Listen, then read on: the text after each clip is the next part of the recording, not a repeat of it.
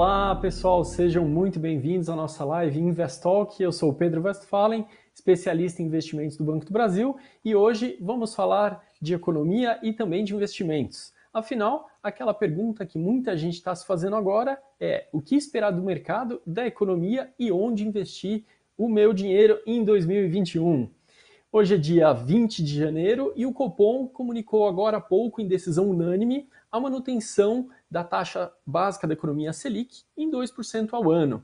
Essa decisão já era amplamente esperada pelo mercado, mas para conversar com a gente sobre os detalhes da decisão e como isso impacta as nossas vidas e os nossos investimentos, hoje eu tenho o prazer de receber aqui mais uma vez o Ronaldo Távora, que é o economista-chefe do Banco do Brasil. Tudo bem, Ronaldo? Tudo bem, Pedro? Mais uma vez, obrigado pelo convite. É sempre um prazer conversar com vocês aí. Muito obrigado, prazer também. É, bom, também estamos aqui com, uh, estão aqui para completar com a gente o Eduardo Vilela, que é o gerente executivo da área de investimentos do BB. Seja muito bem-vindo, Edu. Obrigado, Pedro. Boa noite. Boa noite para você também, Ronaldo. Prazer estar aqui mais uma vez com vocês, tá? Quero desejar também uma boa noite especial para todo mundo que está nos assistindo hoje. Excelente, Edu, muito bom. E é isso aí, o ano de 2020 acabou e para muita gente ele não vai deixar saudade. A pandemia do Covid-19 acabou frustrando qualquer projeção realizada no final de 2019 e trouxe uma série de mudanças e desafios para a economia e para a sociedade, né? Mas 2021 já está aí e inicia aparentemente com uma perspectiva mais favorável, com a expectativa de que ao longo do ano eh, alcance a imunização da população eh, contra esse vírus que nos assolou tanto em 2020, e com isso a gente deve eh, observar ali melhoras nas economias. Ronaldo, vamos direto ao ponto. mais uma vez, a expectativa dominante do mercado era de manutenção da taxa Selic, até aí, sem demais novidades. Mas como é que veio o comunicado da decisão? É, tem algo interessante naquelas linhas ricas para você destacar aqui para a gente? É, alguma entrelinha, algum ponto importante para a gente passar para os nossos é, espectadores? Olá, Pedro. Tem sim, Pedro. Bom, como você muito bem disse, é, a expectativa majoritária do mercado, inclusive nossa, era de manutenção, então aí sem novidades. Né? Uh, outros pontos do, do Copom em relação à avaliação do cenário externo, em relação à avaliação do cenário doméstico, também sem muita uh, alteração em relação ao que você tinha no passado. Mas tem três pontos relevantes aqui é, e, e, eu gostaria de comentar sobre eles. O primeiro diz respeito à atividade econômica. Tá? O Copom, por um lado, assim como a gente está se surpreendendo e boa parte do mercado com a recuperação da atividade econômica ao longo de 2020, né, o último trimestre parece vir forte também, uh, levantou preocupações ou incertezas como todos nós estamos compartilhando dessas incertezas em relação ao primeiro trimestre. Dado quando você retirar os auxílios, os estímulos fiscais, a capacidade autônoma da atividade econômica de se de, de engrenar.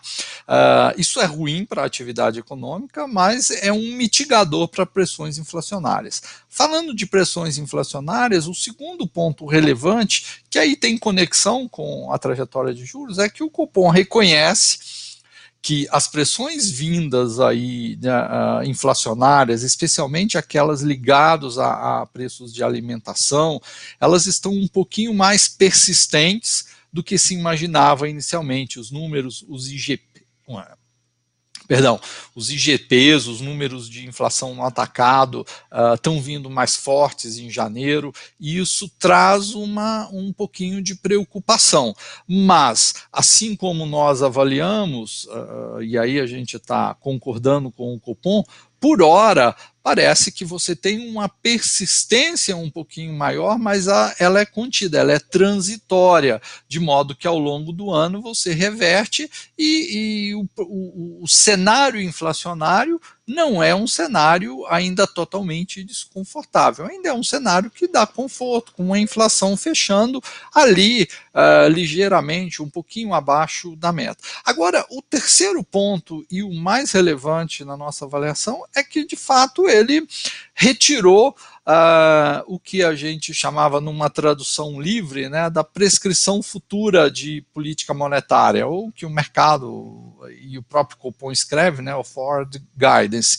Uh, uh, nesse mecanismo, o Copom meio que ficava de mãos amarradas, onde ele dizia que num horizonte específico, aí, enquanto ele mantivesse essa prescrição, ele não reduziria o estímulo monetário. Então, em termos práticos, significava que o Copom estava amarrado e não mexer na taxa de juros enquanto mantivesse essa prescrição.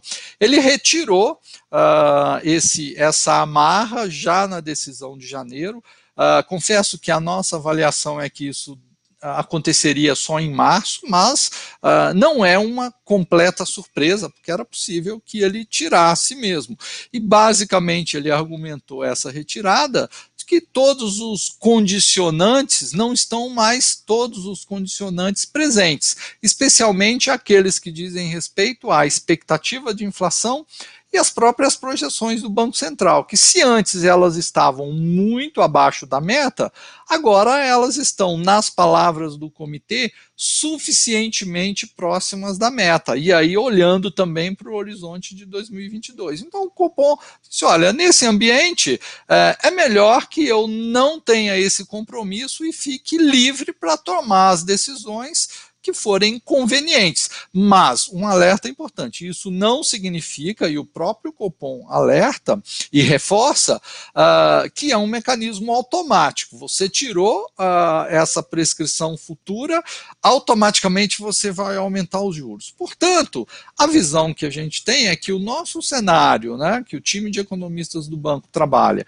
com a elevação da Selic para o segundo semestre ainda permanece válida, especialmente por conta dessas incertezas relacionadas à atividade econômica. Eu diria que nós, tomos, nós temos hoje um cenário de Selic encerrando o ano em 2,75 e começando esse ajuste em setembro. Eu diria que com essa sinalização do Copom, a gente acaba inserindo um viés de antecipação do início desse ciclo de ajustes. Não, um, um, viés significa que se não acontecer o nosso cenário, o mais provável é que aconteça esse alternativo, ou seja, o Copom começando a subir os juros antes do que a gente imaginava. Mas por hora, ainda mantemos o segundo semestre como uh, o tempo mais provável para início desse processo. Então, Pedro, essa é a avaliação que a gente fez em grandes linhas. Tem uma mudança importante aí que o Copom uh, estabeleceu no seu comunicado. Excelente, Ronaldo, obrigado. Por isso é sempre muito importante, pessoal, vocês acompanharem aqui as nossas lives do Investock, porque veja, a taxa continua em 2, mas tirou-se o foreign guidance, está atento o mercado a uma série de coisas. Então, por isso é legal esse bate-papo, que taxa é igual, mas é, todas as entrelinhas gera aí essa tensão. Muito bom, obrigado, Ronaldo.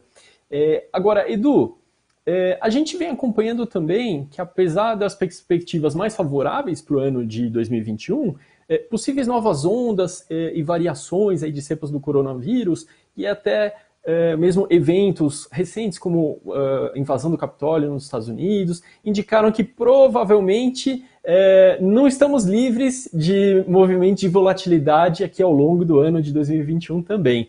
Diversificação, paciência, resiliência, visão de longo prazo e foco nos objetivos continuam sendo a tônica para o investidor, que, aliás, é, aprendeu bastante aí nesse ano de 2020.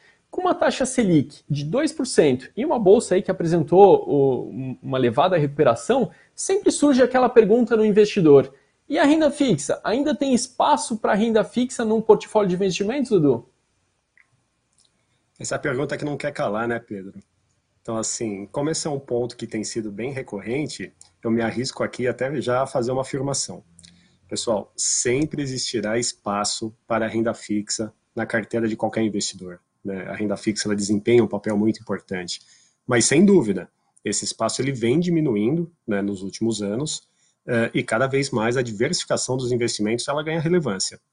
É, você trouxe muito bem, né, Pedro, essa questão de, é, do, dos riscos né, que sempre existem né, no, no, no, cenário uh, e de volatilidade Mas quando a gente olha para 21, né, e olha para trás para 2020, acho que 2020 foi uma boa escola, né? Em 2020 a gente aprendeu bastante e, como você disse também, o investidor precisou ser muito resiliente. Então acredito que para 2021, é, é, acredito, espero, né, que a gente tenha é, um ano um pouco mais um pouco mais suave, um pouco mais tranquilo nesse sentido. A volatilidade vai estar presente, gente. Isso daí faz parte tá? É, e isso daí só reforça a importância da gente ter uma, uma carteira diversificada, né, para que ela esteja equilibrada para justamente passar por esses momentos de maior turbulência, mas conseguir manter uma consistência de entrega é, ao longo do tempo. É, e com e, assim com esse patamar é, de taxa de juros né, em 2% ao ano, para que o investidor possa buscar um maior retorno na sua carteira, né, com risco equilibrado, sempre de acordo com o seu perfil, é, é, muito importante também a gente estar atento às outras modalidades que nós temos disponíveis no mercado. Né? Vou dar aqui alguns exemplos, né, como os fundos multimercado, né, os fundos de ações, e as alternativas né, que hoje o próprio mercado de capitais e esse ambiente de bolsa de valores, é, eles já oferecem. Né? Não é à toa que, que nós já ultrapassamos aí 3 milhões de investidores, pessoa física, né, cadastrados na B3. E, e assim, pessoal, é, caso isso pareça distante né, da realidade de vocês, né, é importante a gente falar, mesmo para um investidor de perfil conservador, existem opções para a gente iniciar um processo de diversificação nos investimentos. Tá? É, mas, Pedro, voltando especificamente para a renda fixa, que foi a sua pergunta, né? É, é, importante também a gente entender que dentro da renda fixa existem diversas possibilidades, tá? Não é tudo a mesma coisa. E a gente pode começar é, com, com a mais tradicional, né, talvez a mais básica, que é a renda fixa pós-fixada. Como maior exemplo, né, os destaques fundos DI, também, é, o, ou também hoje chamados né, fundos Selic, é, esses são fundos que têm como seu principal ativo os títulos públicos uh, do Tesouro Selic, né, e buscam acompanhar a evolução dessa taxa, e como nós vimos na análise do Ronaldo, né, ela ainda deve permanecer em 2% por algum tempo, né, e ainda que é, quando se inicia um processo de ajuste, de alta, é, essas altas elas deverão de alguma forma é, serem comedidas, né? A gente não deve retornar de forma alguma patamares que a gente já teve no passado. É, e aí, pessoal, é, vale, vale a pena a gente relembrar um pouco da nossa própria história, né? Por muitos anos, nossa economia teve altas taxas de juros. Né? É, naqueles tempos, fundos DI, CDBs, eles reinavam absolutos. Então, assim, com excelentes rentabilidades, baixíssimo risco, liquidez, né? Então, é, não era tão necessário diversificar nossos investimentos. Né? A gente não precisava conversar tanto sobre isso. Mas o mundo mudou, né? o nosso mundo aqui, principalmente, mudou, e hoje isso faz toda a diferença tá? para os investidores que buscam é, um pouco mais de retorno. É, para ainda, né, para ainda ficarmos no mundo da renda fixa, tá? Como que a gente pode iniciar um processo de diversificação, né? Vamos falar aqui de algumas possibilidades. É, um passo adicional, né, é a gente olhar para ativos de crédito privado, tá? É, esses ativos nada mais são do que títulos de dívida, né, de empresas, como por exemplo são as debentures, é, e essa alocação ela pode ser feita hoje por, por meio de fundos de investimento, tá? Tem fundos que utilizam isso na sua estratégia para buscar algum retorno a mais e tem fundos que são dedicados é, por uma estratégia de crédito privado. É, e nós temos a outra opção também, é, que é você fazer uma aquisição direta desses ativos, seja por meio de ofertas públicas, tá? que é quando uma empresa emite um título né, no mercado, ou ainda por meio do mercado secundário, que é quando um título já é emitido é negociado. Tá? Hoje, por exemplo, né, pelo nosso app Investimentos BB, no menu de títulos privados ou no menu de oferta pública, né, vocês podem consultar quais são as ofertas ou os títulos que estão disponíveis, é, e inclusive fazer uma reserva ou fazer a própria negociação. Tá? Então, hoje, é, pelo próprio canal digital, né, pelo aplicativo, você consegue, você tem acesso né, é, ao mercado de capitais. É, e para quem quiser é, dar um outro passo também no sentido da diversificação, ainda no mundo da renda fixa, nós temos as demais opções de títulos públicos, tá? como, por exemplo, são os títulos pré-fixados, ou os títulos atrelados a índice de inflação. Né? E é aqui que entram, é, a gente tem uma novidade recente, foi lançado aí no final do ano, na virada do ano, os fundos da família BB Tesouro, tá? É, eles são fundos que investem em títulos do Tesouro Nacional e são uma alternativa à própria alocação direta no, é, via Tesouro Direto. É, nós temos né, o fundo é, BB Selic, que é o nosso fundo né, de renda fixa pós-fixado, Temos também o fundo BB Tesouro Pré-Fixado, tá, que é o fundo, como o nome já diz, né, ele compra títulos pré. E temos também é, os fundos atrelados a índice de preços, né, como é o fundo, o BB Tesouro Inflação Curta e o BB Tesouro Inflação. Qual é a diferença entre eles? Na inflação curta, né, o gestor compra títulos uh, uh, com vencimento em até cinco anos. Já no inflação, a gente não tem essa restrição, o gestor pode comprar títulos aí de todos os vencimentos disponíveis uh, do Tesouro IPCA, tá? E é importante, todos os quatro fundos, né, eles têm uma taxa de administração de 0,30, é uma taxa bem competitiva, é bem interessante, tanto para o investidor, né, que já tem uma carteira e não deve abrir mão né, dessas estratégias dentro da sua diversificação, uh, quanto também para aqueles, aqueles clientes que estão começando, né, e por enquanto preferem ainda ficar tateando ali no mundo da renda fixa. Mas, mais uma vez, gente, assim, é, vamos olhar também, tá, é para uma classe muito importante que são os fundos multimercados é, é, a classe multimercado ela tem um espectro muito grande, né? Então nós temos desde fundos é, com uma menor volatilidade, tá? Com estratégias de juros e moedas, até fundos que adicionam renda variável, né? E tomam um pouco mais de risco, até investimento no exterior. Então assim, a classe multimercado ela é bem, ela é bem ampla. Uh, mas tem opções, inclusive para aquele cliente mais conservador, que, que quer começar mais devagar, mas que já consegue sim dar um passo uh, rumo aí a ter uma carteira, né, ter um portfólio diversificado. E mais uma vez, né, pessoal, é, é na hora de investir, é, considerem sempre, né, tem que ser sempre de acordo com o seu perfil de investidor e com seus objetivos, claro. Legal, muito bom, Edu. Então, assim, é, temos diversas opções e para os diferentes é, perfis para o cliente que quer selecionar os títulos ou fazer uma alocação via fundos também. E, e importante que você citou, se você que está nos assistindo não sabe qual que é o seu perfil de investidor, é só entrar lá no nosso app do Banco do Brasil ou no app Investimentos e ir em análise do perfil do investidor é, ou responder questionário API que por meio de algumas perguntas, bem rapidinho, a gente te ajuda a descobrir qual é o seu perfil de investidor e isso vai é, orientar você no processo, né? Para escolher uma carteira, seja conservadora, moderada ou arrojada e que, que atenda todas as suas preferências. Muito bom, Edu. É, agora, Ronaldo, é, um ano sem precedentes exigiu ações igualmente sem precedentes por parte dos governos, bancos centrais essas políticas contribuíram para uma retomada mais rápida da atividade que o inicialmente ali esperado, né? É, e aí, é, mas por outro lado, não evitou o movimento de uma retração econômica global em 2020 e poupou pouquíssimos países, né? Na visão da equipe econômica do BB, como que estão as perspectivas para o ano de 2021, Ronaldo? Ah, ok, é, Pedro, boa questão. Você tem razão, né? infelizmente a pandemia não poupou quase ninguém, com raríssimas exceções. Né? Uma dessas exceções uh, foi a China, que conseguiu, apesar da pandemia, ainda ter um crescimento em 2020. Né? E você tem razão também ao colocar que os mecanismos de incentivo, as políticas econômicas mundo afora, uh, contribuíram para essa recuperação mais rápida do que o mercado imaginava inicialmente. Isso é fato para o Brasil, isso é muito relevante e muito concreto para o Brasil.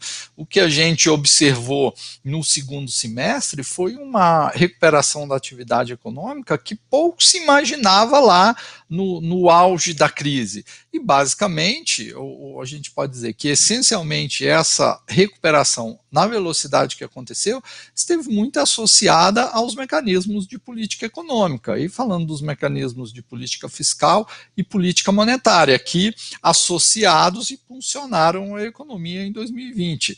Quando a gente olha para 2021, uh, no momento em que esses mecanismos não acontecerão mais na mesma velocidade, ou na mesma intensidade que aconteceram em 2020, por exemplo, a gente já está sinalizando aqui, e essa é uma perspectiva do mercado, que a política monetária vai começar a ser ajustada para cima, ou seja, a Selic começa a ser ajustada para cima ao longo de 2021. Portanto, é um menor estímulo monetário já. Por outro lado, não há espaço fiscal para que você mantenha os benefícios, né, os benefícios sociais e ajuda às empresas, os vários programas governamentais que você implementou ao longo de 2020. Portanto, esse é um elemento que eu imagino que, inclusive, é, sancionou a preocupação da autoridade monetária, do Banco Central, com a velocidade de recuperação da atividade econômica. Então, eu acho que esse é um ponto, é uma primeira incerteza que a gente tem sobre 2021. E, e essa incerteza ela é mais intensa, mais forte no primeiro trimestre. Ao longo do ano, o que se imagina é que o processo de imunização aconteça, isso ah, ah, dê mais confiança às famílias, as famílias voltem às suas relações sociais e com elas as relações de consumo, especialmente no setor de serviços, e aí você tem uma recuperação gradativa da atividade econômica. Mas eu, eu gostaria de focar também em 2021 uh, uh, sobre três crenças que a gente tem, a gente pode chamar de proposições em relação ao cenário, e essas proposições elas dizem muito sobre nossas projeções. Caso essas proposições ou essas crenças não se materializem, a gente está falando de projeções alternativas, de outro cenário que não esse que eu vou conversar com vocês. A primeira proposição é um ambiente externo mais amigável, mais favorável. Eu entendo que algumas incertezas importantes foram eliminadas, a eleição americana, a questão nos Estados Unidos já foi definida, uh, isso reduz um pouco a aversão ao risco. Você tem a grande notícia que é a vacina e o processo de imunização que está um pouquinho mais acelerado em algumas economias do que em outras, e isso também uh, uh, deixa para trás Uh, o temor da pandemia, a gente tem riscos associados a isso, a velocidade desse processo, obviamente, tem novas cepas ou novas variantes do vírus aparecendo, então isso são, são riscos associados, mas, uh, inegavelmente, esses elementos trazem uma menor aversão ao risco. Quando eu alio essa menor aversão ao risco com um cenário ainda de política monetária expansionista nas principais economias, né, de um ambiente ainda com bastante liquidez, eu não tenho dúvida que isso é favorável ao fluxo de, de recursos a emergentes. E, do ponto de vista do cenário externo, a gente tem uma tendência de uma força a pressionar por valorização das moedas dos países emergentes, e aí o Brasil é incluído. Então eu diria o seguinte: pelo cenário externo, a gente tem uma tendência de valorização do, do nosso câmbio. Acho que esse é um ponto importante. Agora, quando eu entro para o cenário doméstico, uh, a nossa segunda proposição ela é uma proposição importantíssima para o desenho do nosso cenário. É o que a gente está chamando de pragmatismo fiscal. O que significa o pragmatismo fiscal? Na prática, é o respeito incondicional ao teto de gastos, que é a nossa principal âncora no campo fiscal. Né? Na nossa visão, há incentivos importantes para que é, esse pragmatismo se materialize. Não parece fazer muito sentido você deixar ou prorrogar esse ajuste para 2022, que a gente está uh, num ciclo eleitoral. E qual é o impacto disso? Se eu estou falando de um ambiente externo que é mais amigável e se as questões fiscais forem endereçadas, que é o que a gente imagina no nosso cenário, uh, certamente eu tenho também uma força doméstica a pressionar o câmbio para valorizar. Isso olhando num horizonte mais de médio prazo, falando a partir do, do, do, da segunda metade do ano, uh, inclusive com possibilidade de que você reduza uh, juros futuros, porque uma parte do que está lá na inclinação da curva é risco fiscal. Se eu endereço as questões fiscais, eu tenho esse elemento a amenizar ou a reduzir esse risco. Tá? Então, isso é importante. A nossa trajetória de câmbio hoje, a gente está apostando num cenário de câmbio abaixo de R$ reais por dólar lá no final de 2021. número preciso em torno de 4,80. E a terceira proposição, aí está ligado com o que eu já falei uh, de política monetária, é um cupom cauteloso, um cupom mais conservador, e é o sinal que ele deu, mas na avaliação que a gente tem, como eu já ressaltei lá, sem pressa de elevar os juros. Ou seja, um cupom, um cupom mais cauteloso não significa um cupom elevando os juros já no primeiro semestre. Né? Esse é um ponto importante. Por quê? Eu tenho incertezas na atividade econômica e uma avaliação por hora de que as pressões inflacionárias uh, são temporárias e serão revertidas lá na frente. É, tem muito ali de choque de oferta, de choque de alimentos. Então, esse é um ponto que a gente tem que acompanhar. E o cupom se deu a liberdade de não ficar mais travado uh, em manter a taxa de juros e acompanhar esse cenário. Então, quando a gente conversa sobre esse cenário, ele é um cenário construtivo. Né? É um cenário construtivo, mas que não, nem de longe, elimina a volatilidade, porque essa volatilidade está muito associada a, a, aos riscos. Esse cenário está envolto em certezas. E o principal risco está uh, no campo fiscal. Se uma eventual ação não muito coordenada no campo fiscal comprometer a, a nossa principal âncora, né, o mercado reagirá. Qual é a reação do mercado? risco para cima, muito provavelmente esse câmbio, essa trajetória de câmbio que a gente está imaginando não se concretiza, e aí eu posso ter um elemento adicional a pressionar a inflação. Bom, se esse cenário uh, alternativo que eu estou falando, assim, se esse risco se materializa, eu acho que aí o Copom não teria outra uh, alternativa, ainda que a atividade econômica não, não, não, tenha, não esteja apresentando uma recuperação exuberante, o Copom não teria muitas alternativas a não ser antecipar ainda mais esse processo de elevação de juros. Então vejam que a gente coloca para o primeiro semestre uma eventual elevação da taxa de juros condicionado à não concretização dessa, uh, dessa proposição ou dessa premissa de um pragmatismo fiscal. Portanto, repetindo e reforçando, é um cenário construtivo, mas não livre de volatilidade, pelo menos enquanto essas incertezas estiverem presentes. E eu acho uh, as discussões que a gente tem no time de economia lá é que essas incertezas devem estar presentes ainda ao longo do primeiro trimestre. Portanto, sujeito a bastante volatilidade nesse período. Então, Pedro, uh, essas são as nossas sinalizações principais em relação ao cenário. Só lembrando dois pontos. A gente está com a perspectiva de crescimento do PIB um pouquinho acima de 3% e, um, e uma inflação, um IPCA fechando no final do ano uh, um pouquinho acima de 3, na casa de 3,4, entre 3,4 e 3,5. Portanto, abaixo do centro da meta para 2021, que é de 3,75.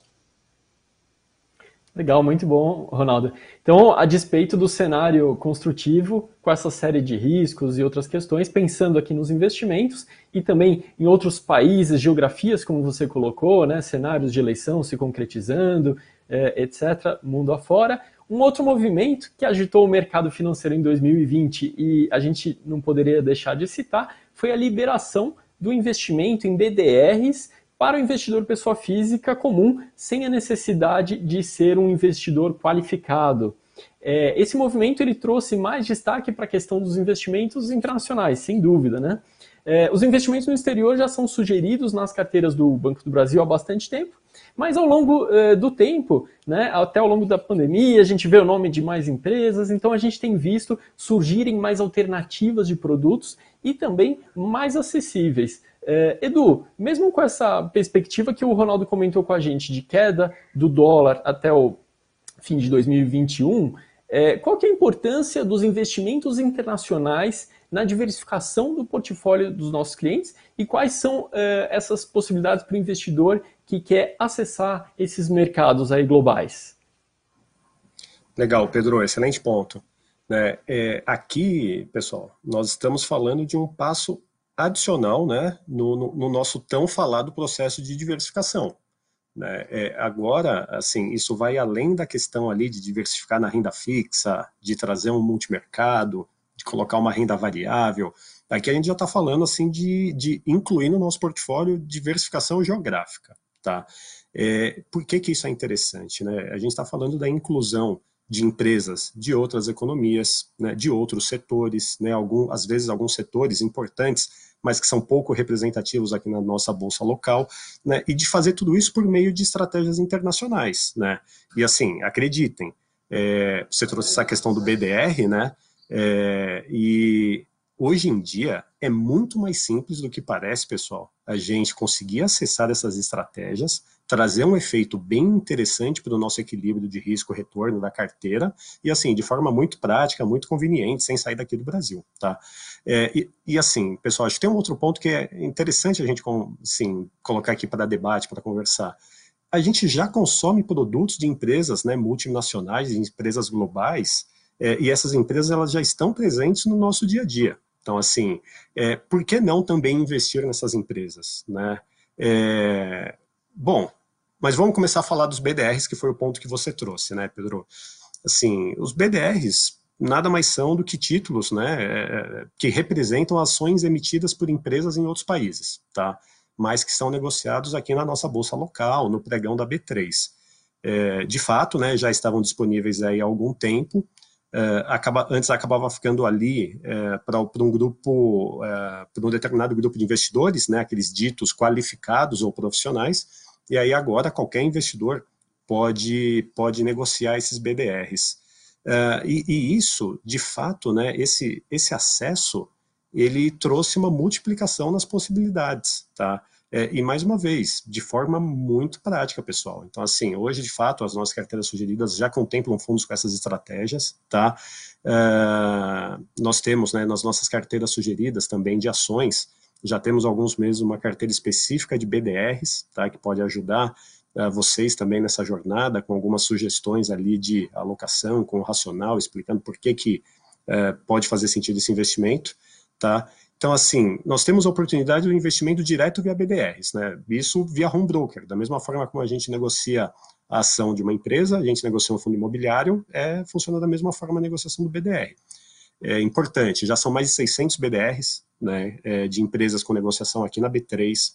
Além disso, uh, desde novembro, né, nós tivemos a inclusão também de dezenas de BDRs, de índices internacionais, né, de, é, é como são chamados, né, ETFs internacionais, que agora tem um BDR uh, que representa esses ETFs aqui no nosso pregão. Então, assim, normalmente esses índices, né, usualmente eles são relacionados a índices de bolsas internacionais. Então, assim, tem a nossa carteira sugerida. Então, hoje, o tema, ele, de fato, ele se desenvolveu bastante, né? Acho que posso dizer que o segundo semestre de 2020, o tema de internacionalização, ele esteve muito presente e com essas últimas medidas, de fato, o acesso ao investidor de varejo, ao investidor de pessoa física, ficou muito facilitado. É, tem um ponto importante, pessoal. Assim, é, o Ronaldo trouxe essa conversa do, do dólar, né? É, a gente precisa aqui destacar. BDRs, né, eles são ativos precificados na sua moeda de origem. Né? O que, que isso quer dizer? Tem variação cambial na sua cotação. Então, assim, sempre antes de fazer esse investimento direto, é importante levar em consideração uh, que você está investindo né, num, título representativo, né, numa ação representativa daquela empresa, mas que também tem uma variação cambial aí que, que precisa estar no radar.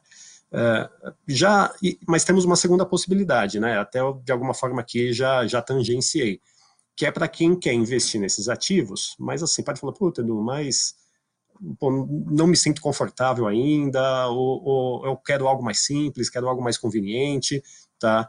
É, e prefere deixar essa decisão, né, essa escolha de quais papéis, em que momento compra, que momento vende, como fazer a gestão dessa carteira, prefere deixar isso para profissionais. E aí, mais uma vez, a gente recorre aos fundos de investimento. Tá? É, por exemplo, no nosso portfólio, desde dezembro, a gente conta com algumas alternativas né, que, que buscam aí alocar 100% dos recursos em ativos no exterior. Então, é, nós já tínhamos um fundo de bolsa americana, tá, que foi um grande sucesso aí ao longo de 2020, E aí é, fizemos lançamentos né, de fundos de bolsas europeias, bolsas asiáticas, bolsas emergentes, cada um deles seguindo um índice que representa é, o seu respectivo mercado.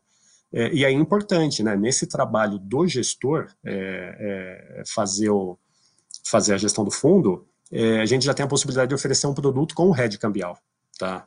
Então, assim, é uma preocupação a menos, tá? Então, para aquele investidor que só quer é, investir em empresas uh, globais uh, ou de determinados mercados, mas não quer ter o risco cambial, a variação cambial, a gente já oferece uma opção redeada que, que, que assim, agrega um valor, né? É, mas ainda assim você pode falar, poxa, Edu, mas eu não sei, entre bolsa europeia, bolsa americana, bolsa asiática, bolsa emergente, o que, que eu faço, né? Pensando nisso também, pessoal, a gente tem um fundo que, é, que ele chama BB Bolsas Globais Ativo. Né? O que, que, que, que significa? O gestor, mais uma vez, né, de acordo ali com os estudos, com as análises, né, com o cenário é, que ele está vislumbrando à frente, ele já faz um mix né, dessas estratégias e oferece num único produto tá, uma diversificação global e também com rede cambial. Então, assim, pessoal, é, é, como a gente costuma, costuma dizer aqui, né? A gente tem que ter opções para todo perfil de investidor. E aí o perfil não é só o conservador, moderado, arrojado, mas também aquele investidor que prefere é, fazer por conta própria, né? Assim, ter, ter, ter algumas informações, ter um insumo, ter uma assessoria e tomar as decisões, fazer os investimentos. E nós temos investidores que preferem delegar isso para um gestor profissional, né, que se sentem mais seguros dessa forma. Então, assim, é sempre é, importante que a gente respeite né, é, é, todos os perfis de investidor e que a gente traga soluções que atenda a cada um deles, né, turma? Isso é um compromisso nosso. E para concluir minha fala aqui, Pedro, é, eu quero destacar, ainda falando de investimentos internacionais, tá, quero destacar um caso de sucesso que a gente teve em 2020, tá, que é o fundo BB Ações ESG Globais, esse foi um dos fundos mais rentáveis no ano de 2020, tá? Teve aí reconhecimentos da mídia especializada, inclusive. E além da possibilidade de investimento em empresas globais, nesse caso aqui, esse fundo especificamente, ele não tem hedge cambial, então você vê, né? Tem para quem quer hedge, tem para quem não quer hedge. Esse fundo, ele ainda tem um, um, um item adicional. É, a gente une é, uma análise de quesitos ASG na escolha dos ativos, tá? E aí vocês podem estar se perguntando, Edu, mas o que é ESG e por que, por que é essa sigla? Por que ela é importante? Tá, pessoal? Então, assim, talvez vocês já... É um tema que vem ganhando muita relevância, tá? É, talvez vocês já tenham ouvido falar. Em alguns momentos é, se escreve ou se pronuncia ASG ou ESG, da sigla em inglês, tá? Ou ESG, é, e refere-se a questões, né, a quesitos ambientais, sociais e de governança, tá? Então, o que, que é a expectativa, né? O que que, o que que a gente acredita, né? Empresas que se preocupam com essas questões, tá? E que de fato aplicam isso na gestão dos seus negócios, elas estão sendo mais valorizadas, né, no mercado, é, tem ganhado um holofote grande o tema, e a gente acredita sim que elas podem apresentar resultados mais sustentáveis no longo prazo, tá? Então é, é assim, é, em momento nenhum, né, é, quando a gente privilegia uma tese, né, ASG, a gente pode estar, de alguma forma, abrindo mão de rentabilidade, muito pelo contrário, a gente acredita que isso pode, de alguma forma, sim, trazer um diferencial de rentabilidade. Ou seja, por meio desses investimentos, né, e como vocês devem ter percebido, nós somos fãs aqui, é, sim, entendemos que o mundo, a sociedade e principalmente as nossas carteiras de investimento agradecem, né, Pedro?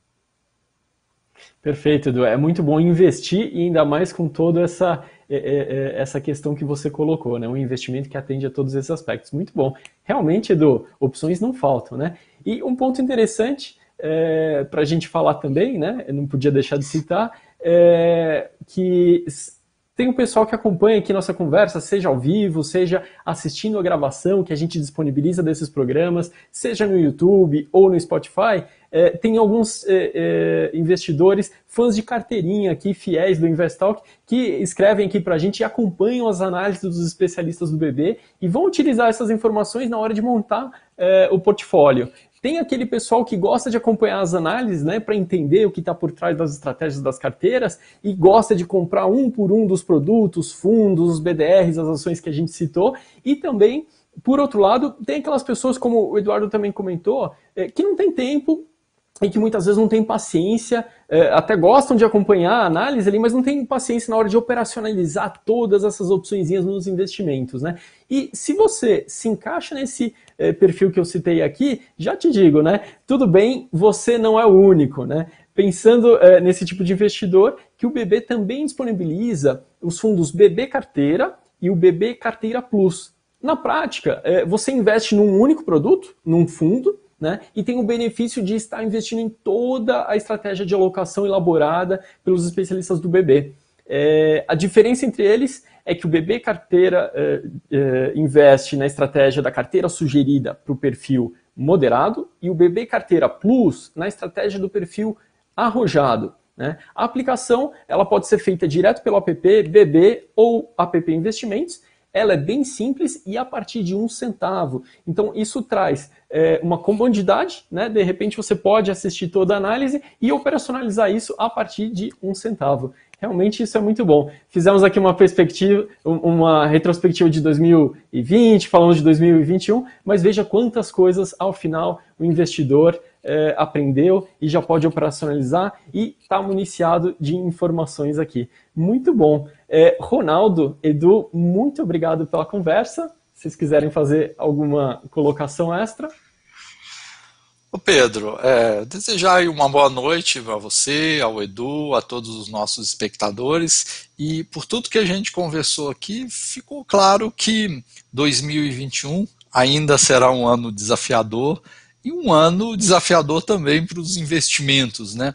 E com toda essa complexidade é, de, de novos produtos e novas oportunidades aí, é importantíssimo ter informações para tomar uma decisão mais consciente. E é isso que a gente se propõe aqui, levar as nossas percepções uh, para tentar ajudar uh, nessas decisões sobre os investimentos. Uh, um abraço a todos aí e até a próxima oportunidade. Legal, Pedro. Assim, espero que o pessoal que, que, que nos assistiu, que estão nos assistindo hoje aí tenham gostado, né? Que o bate-papo aqui tenha sido proveitoso para todos. É, eu queria dar uma, dar uma notícia aqui de última hora, um recadinho de última hora, tá? É, até quando você citou a questão do, do, da análise de perfil do investidor e agora dos investimentos via aplicativo, né? Nós temos o app BB, e nós temos o app Investimentos BB. Né? E algumas pessoas podem estar se perguntando, ah, mas são dois apps, tem outro app? Sim, nós temos um app né, chamado Investimentos BB, que ele traz as funcionalidades que tem ali no app BB, só que é, é, traz algumas é, opções adicionais, né, como por exemplo o nosso home broker, a negociação de títulos privados, tá? então ele traz, é, é, é, um, é um app assim focado, né, dedicado é, para o investidor.